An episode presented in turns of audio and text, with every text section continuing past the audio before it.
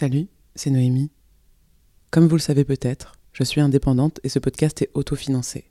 Si vous aimez mon travail et que vous souhaitez me soutenir, je vous donne rendez-vous sur ma page Acast qui est désormais dotée d'un bouton Supporter.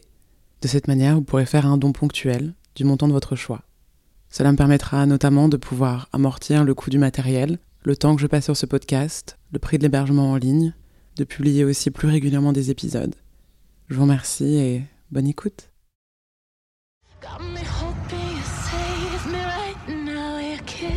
Je ne fais pas tant de romantisme. J'ai des goûts très particuliers. Vous ne pourriez pas comprendre.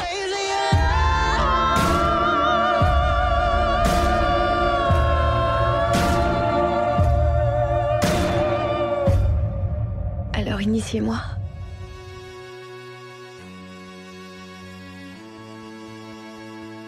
Bonjour et bienvenue sur Entre deux. En trois mots.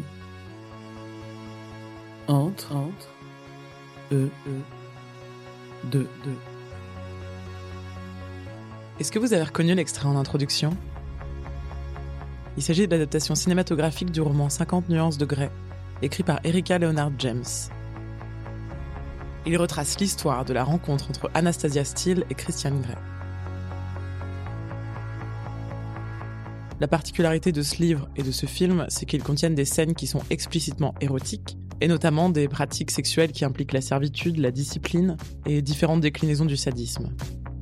Donc ce sont des pratiques dites BDSM. Le premier tome de cette trilogie a été publié en 2011 et il a remporté un succès phénoménal, surtout auprès d'une audience féminine. Je vous l'accorde, la qualité du roman est discutable. Et d'ailleurs, les pratiques qui y sont mises en avant sont assez éloignées de la réalité si on en croit la communauté BDSM. Mais n'empêche que cet ouvrage a généré une certaine évolution dans la sexualité, et notamment dans la sexualité des femmes. J'ai l'impression qu'il a ouvert le champ des explorations sexuelles aux pratiques BDSM.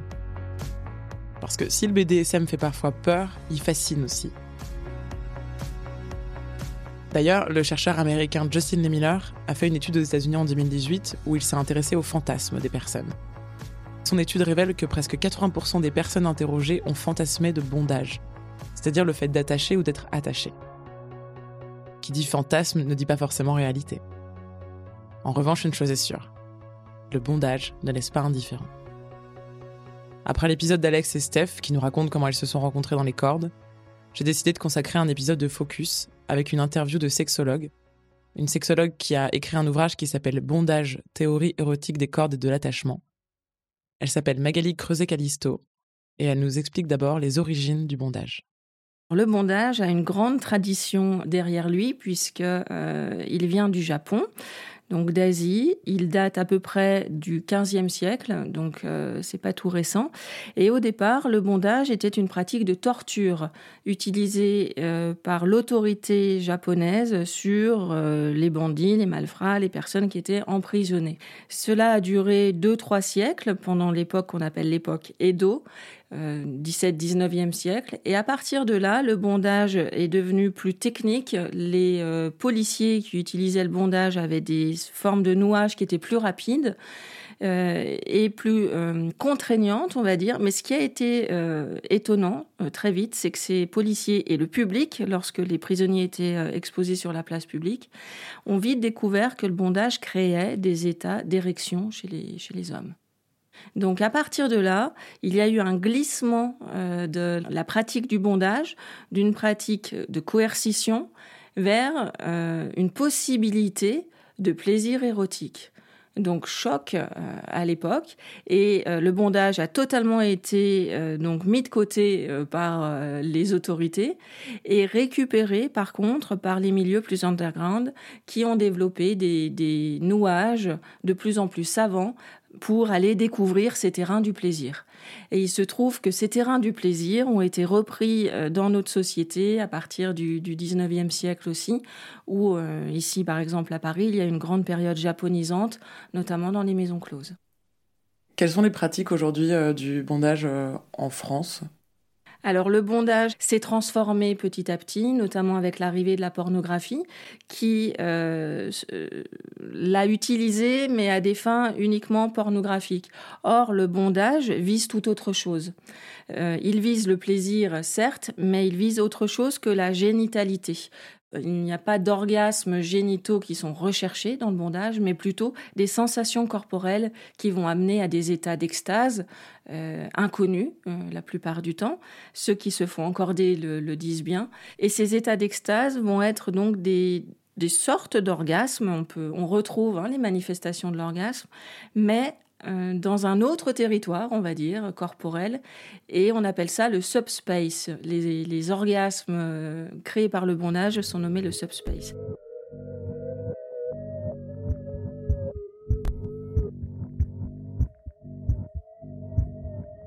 Donc aujourd'hui, c'est ce qui est recherché. Ça n'a pas été toujours le cas au XXe siècle, mais depuis, on va dire, une dizaine d'années, il y a une démocratisation du bondage. Le bondage qui était d'abord euh, lié, euh, pour faire un, jeu de mots, euh, au milieu BDSM, donc bondage, domination, soumission, sadomasochisme, petit à petit à cause de la littérature, des bandes dessinées, des films, petit à petit est sorti de son milieu d'origine pour euh, se démocratiser et maintenant être un art, une technique qui va intéresser les peintres, qui va intéresser les photographes, qui va intéresser toute personne qui s'intéresse aux nœuds, aux liens et euh, aux attachements de tout type. Du coup, euh, qu'est-ce qui se passe en fait dans, la tête et dans le corps des pratiquants? Est-ce qu'il y a un type particulier de personnes qui vont pratiquer le bondage? Alors très longtemps, dans la littérature euh, psychiatrique notamment, avec les, premiers psychiatres et puis au XIXe siècle, euh, il y avait euh, cet état d'esprit ou ce cliché que les personnes qui s'adonnaient au bondage étaient des personnes déviantes ou qui avaient une forme de perversion. Alors certes, le bondage fait partie d'un pas de côté. C'est faire un pas de côté par rapport aux normes, par rapport aux stéréotypes, à la sexualité dite vanille, qui est une sexualité euh, normée quotidienne. Par contre, petit à petit, les études qui ont été menées au XXe siècle ont démontré qu'à l'intérieur des clubs SM, par exemple, tous les témoignages qui ont été recueillis par euh, des sociologues, par des psychologues, par des sexologues, euh, c'est ce que j'ai fait moi pendant plusieurs années pour écrire mon livre, les études démontrent qu'il faut avoir une stabilité profonde pour pouvoir pratiquer le bondage. C'est-à-dire que euh, pratiquer le bondage demande de faire la part entre euh, le réel et le jeu. Et euh, beaucoup de personnes qui dérapent sont les personnes qui ne peuvent pas faire la, différenciation. Donc les personnes qui font cette différenciation vont avoir d'une part tout à fait conscience de ce qu'est le bondage, c'est un jeu, c'est une pratique artistique, c'est une pratique peut-être SM pour ceux qui souhaitent être dans ce milieu-là, mais donc avec des codes et des règles très très particuliers. C'est ce qu'on appelle le SSC. Le bondage se fait dans un cadre sécuritaire, sain et consenti. Donc à partir du moment où il y a ces trois critères-là, on est finalement dans un cadre qui est euh, beaucoup plus euh, fluide et sécure que ce qu'on peut vivre euh, dans le quotidien, dans la rue par exemple. Et du coup, concrètement, euh, il se passe quoi dans, dans le corps euh, de quelqu'un qui fait euh, du bondage, que ce soit la personne attachée ou l'attacha? Au niveau de l'attaché, de l'encordé, il va y avoir tout un système au niveau du circuit de récompense dans le cerveau. Le circuit de récompense, c'est le système du plaisir. C'est ce qui va produire de la dopamine, de l'adrénaline, des endorphines qui sont les fameuses endorphines qui sont les hormones du plaisir. Dès qu'on fait une séance de sport, euh, une séance, euh, un, moment d'amour, on va dire, on va produire des endorphines. Euh, et puis on, sécrète aussi des ocytocines, les ocytocines qui sont des hormones de l'attachement. Alors là, on, est vraiment dans le cadre de l'attachement en tout entier. la personne encordée va produire toute, toute cette petite chimie, va sécréter plein de choses au niveau des neurotransmetteurs qui vont d'une part produire beaucoup de dopamine et de cortisol aussi, l'hormone du stress, parce que bah, la personne ne sait pas ce qui va lui arriver au départ, il y a toujours un stress. Donc elle va produire ce cocktail-là, et petit à petit, si elle arrive au lâcher-prise, Si elle trouve sa position à l'intérieur des cordes, là, elle va pouvoir être dans le laisser-aller. Et à ce moment-là, ce sont les endorphines qui prennent le relais, les petites euh, substances du plaisir. Et ça peut mener au subspace que j'évoquais tout à l'heure.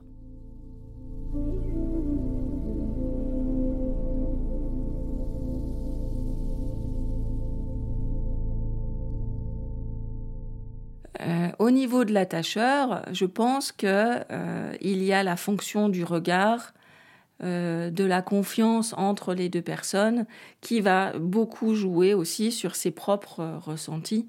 Et plus il verra que la personne attachée lui fait confiance, et plus lui va trouver une gratification là-dedans. Donc il va aussi produire des endorphines et des ocytocines. Et là, quand il y a une session réussie, parce que malheureusement, euh, pour les personnes qui sont soit novices, soit qui n'ont pas pris de cours, il peut y avoir des risques, et ça, il faut le répéter hein, régulièrement. Et quand une session est réussie, alors la confiance entre les deux personnes représente une expérience très très forte. Il n'est pas rare que certaines personnes se mettent à pleurer ou de, gratitude euh, en fin de session. Donc, il se passe des choses. Et là où j'ai voulu, moi, euh, expérimenter davantage, dans mon livre, euh, Bondage, théorie érotique des cordes et de l'attachement, c'est que euh, finalement, pour moi, si on regarde l'encordage, la dextérité de l'attacheur, si on considère le lâcher-prise de l'attaché, de l'encordé, on voit finalement qu'il y a un système de communication qui se crée entre le transmetteur d'une part, qui est l'attacheur, et puis la réceptrice ou le récepteur, il y a aussi des hommes qui sont encordés, d'autre part. Et les cordes deviennent un lien entre les deux personnes. Donc on voit qu'il y a un système de communication qui se construit. Et dans ce système de communication, eh bien, on retrouve non pas des cordes vocales, mais des cordes au sens propre. Donc là, les cordes du bondage, selon moi, servent à un nouveau langage. Et pour beaucoup de couples, qui sont soit en crise, soit en quête de renouvellement, ou alors qui ont envie de se transcender, on voit que le bondage devient une communication de confiance qu'ils vont tester euh, d'une manière novatrice alors qu'ils n'ont pas trouvé ça ailleurs. ça devient une nouveauté totalement euh, déstabilisante souvent avec un vrai mode, selon moi, de communication tel qu'on le trouve dans l'écriture, la, littérature, dans le structuralisme du, langage. Mm. Mais ça passe par du tissu, ça passe par des cordes de chanvre, de jute, euh, de, voilà, tout dépend. Et là, il y a un, système de réseau, de ramification euh, qui, euh, qui me semble, moi, assez révolutionnaire, même si il existe depuis le XVe siècle matérialiser en fait physiquement euh, une communication euh, qui est peut-être qui plus à être faite peut-être verbalement en fait. Tout à fait. Quand il y a des, des non-dits à travers les cordes, beaucoup beaucoup de choses peuvent se dire. Alors bon, il y a bien plein d'autres choses. Hein. C'est pas la panacée, c'est pas non plus. C'est une expérience parmi d'autres. Euh, moi, je reçois pas mal de couples en cabinet de consultation. Quand des couples sont de ce côté-là, ont déjà testé des choses et essayent la pratique du bondage, on voit effectivement qu'ils rentrent dans un nouveau territoire qui leur permet de communiquer différemment. Et il se passe des nouvelles choses très souvent. C'est intéressant, ouais. On ne présente pas souvent comme ça, en fait, euh, quand on parle de, bondage. Euh, souvent, c'est plein d'idées préconçues. Bah, effectivement, et puis, euh, et puis ça se démocratise depuis quelques années, hein, c'est tout récent, donc il y a très peu d'études. Il y a très peu d'études sociologiques ou euh, analytiques. Euh, donc moi, ce qui, ce qui m'intéressait aussi, c'était de voir comment le bondage était aussi développé dans notre société. Et si on regarde, on voit que dans les dessins animés ou dans les bandes dessinées, il y a énormément de scènes de bondage, ou dans les films hein, d'ailleurs. Euh, et, non pas dans des bandes dessinées érotiques. Euh, dans les dessins animés pour enfants, euh, si vous y regardez d'un petit peu plus près, vous allez voir régulièrement des scènes bah, de ligotage autour des arbres, cow-boys, les Indiens, ça commence de là, à partir de là au départ. Et puis, et puis, ça peut rester gravé dans la mémoire d'un enfant, et à l'âge adulte, il peut retrouver aussi des sensations de l'enfance. Beaucoup hein, le disent. Et soit du côté des attacheurs, soit du côté des attachés. Et, en fait, on voit que le bondage dans notre société est soutenu par, tout, par énormément de représentations anodines apparemment, dont on ne, mesure pas forcément la, fréquence, mais il y a beaucoup, beaucoup de scènes de bondage dans notre quotidien. À regarder euh, avec plus d'attention dans les dessins animés. Et, euh, et du coup, pourquoi est-ce que tu t'es intéressée à cette pratique, toi, euh, justement? Alors moi au départ, euh, je ne savais pas ce que c'était ou très peu. Euh, J'étais pas du tout dans, dans, ces dans ces questionnements, euh, voilà. Alors j'avais une rubrique sexo dans un dans un magazine et la, la rédactrice en chef me revenait souvent à la charge en me disant mais intéresse-toi à ça, j'aimerais bien savoir. Et plusieurs journalistes au Huffington Post aussi on m'a proposé d'écrire des articles. Donc là, avec la récurrence des demandes, je me suis dit, et puis mon caractère, euh, pourquoi? Parce que tout ce qui, euh, tout ce qui est euh, décalé, tout, tout, ce dont on ne parle pas ou très peu, euh, m'intéresse euh, par, par curiosité intellectuelle. Et puis, je viens du milieu universitaire au départ, donc mon esprit de chercheur, il trouve aussi des, sûrement des gratifications là-dedans. Donc, au bout de quelques demandes, ben, je me suis dit, bah, allez, on va, on va aller découvrir ça. Et, euh, tant qu'à faire, ben, on va le faire vraiment. Donc, euh, je suis allée interviewer énormément de personnes. Et puis, euh, je suis allée voir ce qui se passait dans les, dans les clubs euh, dédiés au bondage, dans les soirées aussi euh, dédiées au bondage, donc dans le milieu BDSM, mais aussi dans les écoles. La place des cordes à l'époque, l'école des cordes aussi, qui existe toujours aujourd'hui et qui s'est développée énormément. Euh, voilà, et puis, et puis dans divers euh, milieux artistiques euh, aussi.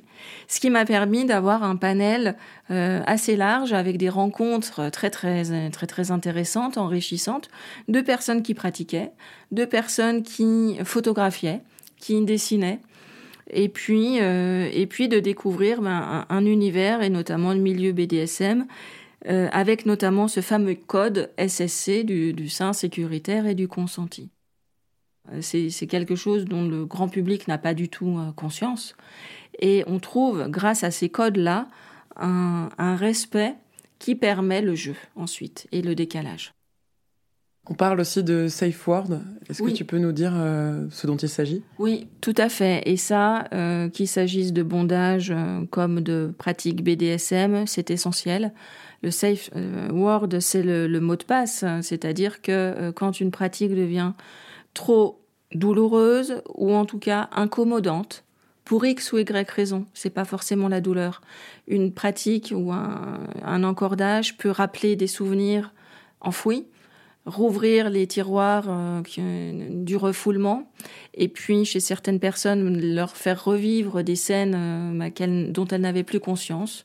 Là, pour le coup, euh, de l'ordre du désagréable. Donc là, il est impératif d'avoir au préalable décidé d'un mot de passe d'un safe word. Ça peut être une couleur, ça peut être le nom d'un écrivain, je ne sais. Mais voilà. Et quand ce mot de passe est prononcé, tout doit s'arrêter. Et ça, c'est la, c'est la base, c'est la règle numéro un. Et euh, les deux doivent s'y tenir, évidemment. Ce qui signifie pas que tout est arrêté ad vitam aeternam. La personne qui a, prononcé le, mot de passe peut, une demi-heure après, quelques jours ou quelques mois après, dire je veux retester et voir ce qui se passe. Mais en tout cas, quand il est prononcé, tout doit s'arrêter, c'est la base. Quels seraient les premiers conseils que tu donnerais? Les premiers conseils euh, sont euh, de ne pas aller regarder les photos sur Internet parce que tout de suite, euh, les personnes qui sont en quête de voir ce que c'est que le bondage vont justement avoir de mauvaises images du bondage. Donc, ça va très vite virer vers les, pratiques pornographiques ou, ou, trash. Hein, voilà. donc, ça donnera pas un bon aperçu. Donc, ne pas aller sur Internet tout de suite Regardez les livres qui ont été euh, publiés avec des illustrations euh, spécialisées, il y en a de plus en plus.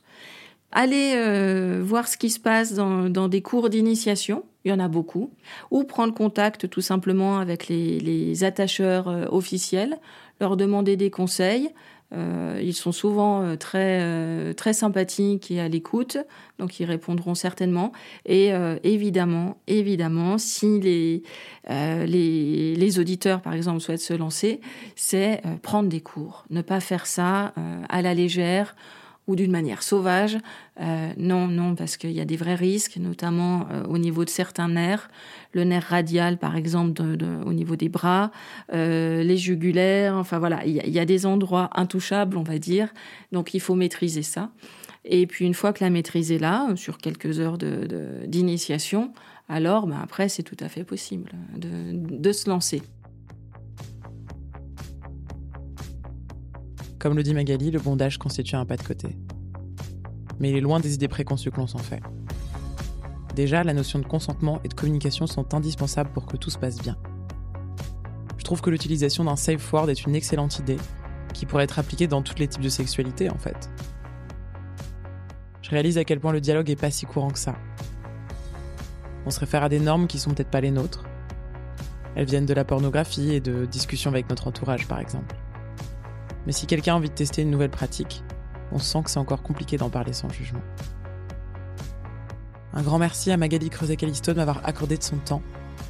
Je vous indique les références de son ouvrage dans la description de l'épisode. Et si vous avez des questions, retrouvez-moi sur Facebook, Twitter et Instagram. Le mixage de cet épisode a été réalisé par Alice Criff. C'était Noémie Gmur pour Entre deux.